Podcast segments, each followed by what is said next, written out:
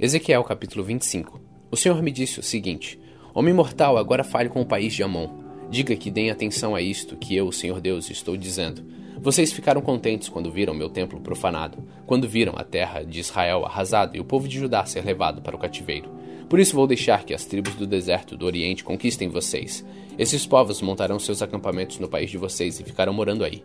Eles comerão as frutas e beberão leite que eram de vocês. Transformarei a cidade de Rabá num curral de camelos e de toda a terra de Amon num curral de ovelhas. E assim vocês ficarão sabendo que eu sou o Senhor. O que o Senhor Deus está dizendo é isto: vocês, Amonitas, bateram palmas e pularam de alegria. Vocês desprezaram a terra de Israel. Por isso eu os entregarei a outras nações, para que elas roubem o que vocês têm. Eu os destruirei completamente, de modo que não serão mais uma nação, nem terão mais um país de vocês mesmos. Aí vocês ficarão sabendo que eu sou o Senhor. O Senhor Deus disse: Moabe disse que Judá é como uma das outras nações, e por isso deixarei que as cidades que defendem a fronteira de Moabe sejam atacadas. Entre elas estarão as mais importantes, Bet-Jezimote, Baal-Meon e Kiriataim. Deixarei que as tribos do deserto oriental conquistem Moabe, juntamente com Amon, e assim Moabe não será mais uma nação. Castigarei Moabe, e os moabitas ficarão sabendo que eu sou o Senhor. O Senhor Deus disse: O povo de Edom foi cruel na vingança contra Judá, e essa vingança fez com que a culpa de Edom aumentasse muito. Agora anuncio que castigarei Edom e matarei ali todos os homens e animais. O povo será morto na batalha, e eu farei Edom virar um deserto, desde a cidade de Temã até Dedã. Por meio do meu povo de Israel, eu me vingarei de Edom. Ele fará Edom sentir a fúria da minha ira. Os edomitas saberão que é sofrer a minha vingança. Eu, Senhor Deus, falei. O Senhor Deus disse: Os filisteus foram cruéis na vingança contra os seus antigos inimigos e os destruíram com ódio. Agora eu estou anunciando que atacarei os filisteus e os queretitas e acabarei com eles. Destruirei todos aqueles que foram deixados vivos na planície da Filisteia. Eu os castigarei duramente, e a minha vingança será completa. Aí ficarão sabendo que eu sou o Senhor.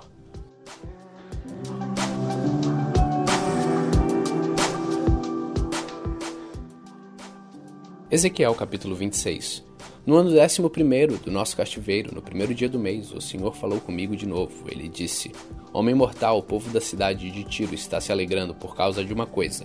Eles estão gritando: Jerusalém, a nossa rival no comércio, está arrasada. As suas portas se abriram para nós entrarmos, e com a sua derrota nós vamos enriquecer. Agora o que eu, Senhor Deus, estou dizendo é isto: Cidade de Tiro, eu estou contra você, e elas virão como as ondas do mar. Elas destruirão as muralhas da sua cidade, derrubarão as suas torres. Aí eu varrerei o pó e deixarei a rocha nua. Os pescadores estenderão as redes para secarem em cima dela, ali no mar onde se encontra. Sou eu, Senhor Deus, quem está falando. As nações vão atacar e roubar Tiro e com a sua espada vão matar aqueles que vivem nas cidades que estão perto em terra firme. Aí a cidade de Tiro ficará sabendo que eu sou o Senhor.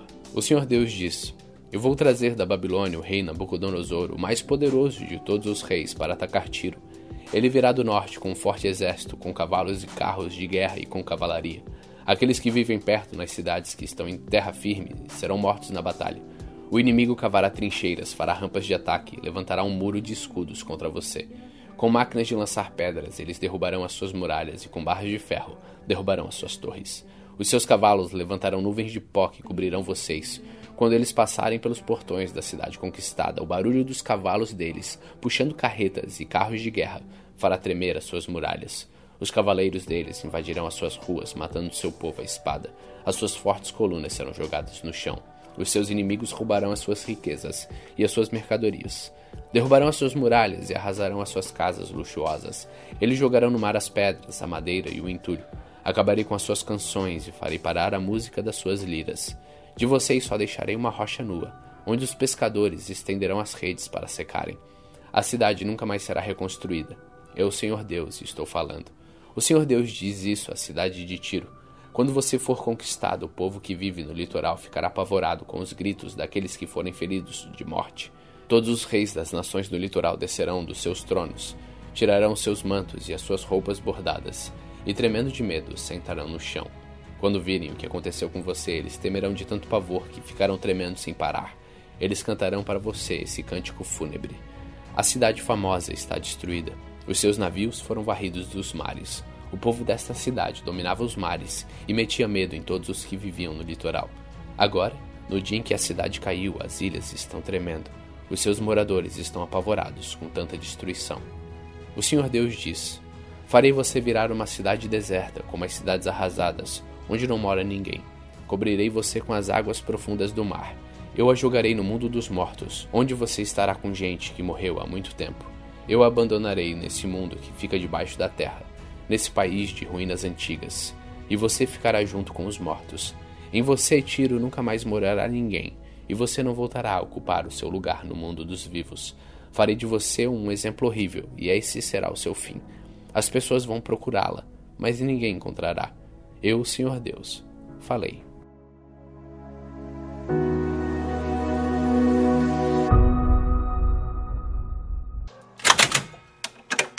Salmos capítulo 143 Ó Senhor Deus, ouve a minha oração, escuta o meu pedido, responde-me, pois és fiel e bom. Não julgues a mim, este teu servo, pois ninguém é inocente diante de ti. O meu inimigo me perseguiu, até me pegar e me derrotou completamente. Ele me pôs numa prisão escura. Eu sou como aqueles que morreram há muito tempo. Por isso estou quase desistindo e o desespero despedaça o meu coração. Eu lembro do passado, eu penso em tudo que tens feito e não esqueço das tuas ações. A ti levanto as mãos em oração. Como terra seca, eu tenho sede de ti. Ó Senhor Deus, responde-me depressa, pois já perdi todas as esperanças. Não te escondas de mim, para que eu não seja como aqueles que descem ao mundo dos mortos. Peço que todas as manhãs tu me fales do teu amor, pois em ti eu tenho posto a minha confiança. As minhas orações sobem a ti. Mostra-me o caminho que devo seguir. Ó Senhor Deus, livra-me dos meus inimigos, pois em ti encontro proteção. Tu és o meu Deus, ensina-me a fazer a tua vontade, que o teu espírito seja bom para mim e me guie por um caminho seguro. Conserva-me vivo, ó Senhor, como prometestes, e porque és bom, livra-me das minhas aflições. Mata os meus inimigos, pois tens amor por mim. Acaba com todos os que me perseguem, pois eu sou teu servo.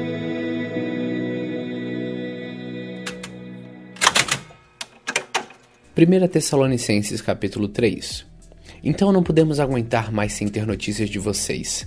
Por isso Silas e eu resolvemos ficar sozinhos em Atenas e enviar a vocês o nosso irmão Timóteo. Ele tem trabalhado conosco no serviço de Deus, anunciando o Evangelho de Cristo. Nós o enviamos para animar e ajudar vocês na fé, a fim de que ninguém fique desanimado por causa das perseguições. Vocês mesmos sabem muito bem que elas fazem parte daquilo que Deus quer para nós. Pois quando estávamos com vocês, nós os avisamos que íamos ser perseguidos, e como vocês sabem, isso aconteceu mesmo. Por isso, não pude aguentar mais sem ter notícias de vocês, e enviei Timóteo para saber como vai a fé que vocês têm. É que eu tinha medo de que o diabo os tivesse tentado de tal modo que todo o nosso trabalho tivesse ficado inútil. Agora Timóteo já voltou daí de Tessalônica e nos trouxe boas notícias a respeito da fé que vocês têm em Deus e do amor que vocês têm uns pelos outros. Ele nos contou que vocês sempre lembram de nós com carinho e que têm tanta vontade de nos ver, como nós temos de ver vocês. Assim, irmãos, em todas as nossas dificuldades e sofrimentos, o que nos animou foi a fé que vocês têm. Agora nós nos sentimos com mais vida, porque sabemos que vocês continuam a viver firmes por estarem unidos com o Senhor. E assim podemos dar graças a Deus por vocês. Agradecemos a alegria que temos diante do nosso Deus por causa de vocês. Dia e noite pedimos a Ele de todo o coração que nos deixe ir vê-los pessoalmente para podermos completar o que ainda falta na fé que vocês têm. Que o próprio Deus, o nosso Pai, e o nosso Senhor Jesus preparem o nosso caminho para podermos ir visitar vocês. Que o Senhor faça com que cresça cada vez mais o amor que vocês têm uns pelos outros e por todas as pessoas, e que esse amor se torne igual ao nosso amor por vocês. Desse modo, Deus dará força ao coração de vocês, e vocês serão completamente dedicados a Ele, e estarão sem culpa na presença do nosso Deus e Pai, quando o nosso Senhor Jesus vier com todos os que são dele. Amém. 1 Tessalonicenses capítulo 4 Finalmente, irmãos, vocês aprenderam de nós como devem viver para agradar a Deus, e é assim mesmo que vocês têm vivido. E agora pedimos e aconselhamos, em nome do Senhor Jesus, que façam ainda mais, pois vocês conhecem os ensinamentos que demos pela autoridade do Senhor Jesus. O que Deus quer de vocês é isto: que sejam completamente dedicados a Ele e que fiquem livres da imoralidade que cada um saiba viver com a sua esposa de um modo que agrada a Deus, com todo respeito, e não com paixões sexuais baixas, como fazem os incrédulos que não conhecem a Deus. Nesse assunto que ninguém prejudique o seu irmão, nem desrespeite os seus direitos. Pois, como nós já lhe dissemos e avisamos, o Senhor castigará duramente os que fazem essas coisas. Deus não nos chamou para vivermos na imoralidade, mas para sermos completamente dedicados a Ele. Portanto, quem rejeita esse ensinamento não está rejeitando um ser humano, mas a Deus, que dá a vocês o seu Espírito Santo. Não há necessidade de lhes escrever a respeito do amor pelos irmãos na fé, pois o próprio Deus lhe ensinou que vocês devem amar uns aos outros, pois é esse amor que vocês têm mostrado a todos os irmãos que vivem em toda a província da Macedônia. Portanto, meus irmãos, pedimos que façam ainda mais. Procurem viver em paz, tratem dos seus próprios assuntos e vivam do seu próprio trabalho, como já dissemos antes. Assim, aqueles que não são cristãos os respeitarão e vocês não precisarão viver às custas de ninguém. Irmãos, queremos que vocês saibam a verdade a respeito dos que já morreram, para que não fiquem tristes como ficam aqueles que não têm esperança. Nós cremos que Jesus morreu e ressuscitou, e assim cremos também que depois que Jesus vier, Deus os levará de volta e, junto com ele, levará os que morreram crendo nele.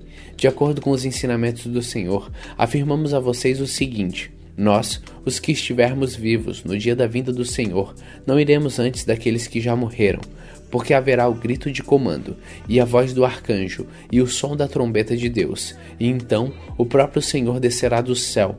Aqueles que morreram crendo em Cristo ressuscitarão primeiro. Então nós, os que estivermos vivos, seremos levados nas nuvens, junto com eles, para nos encontrarmos com o Senhor no ar. E assim ficaremos para sempre com o Senhor. Portanto, animem uns aos outros com essas palavras.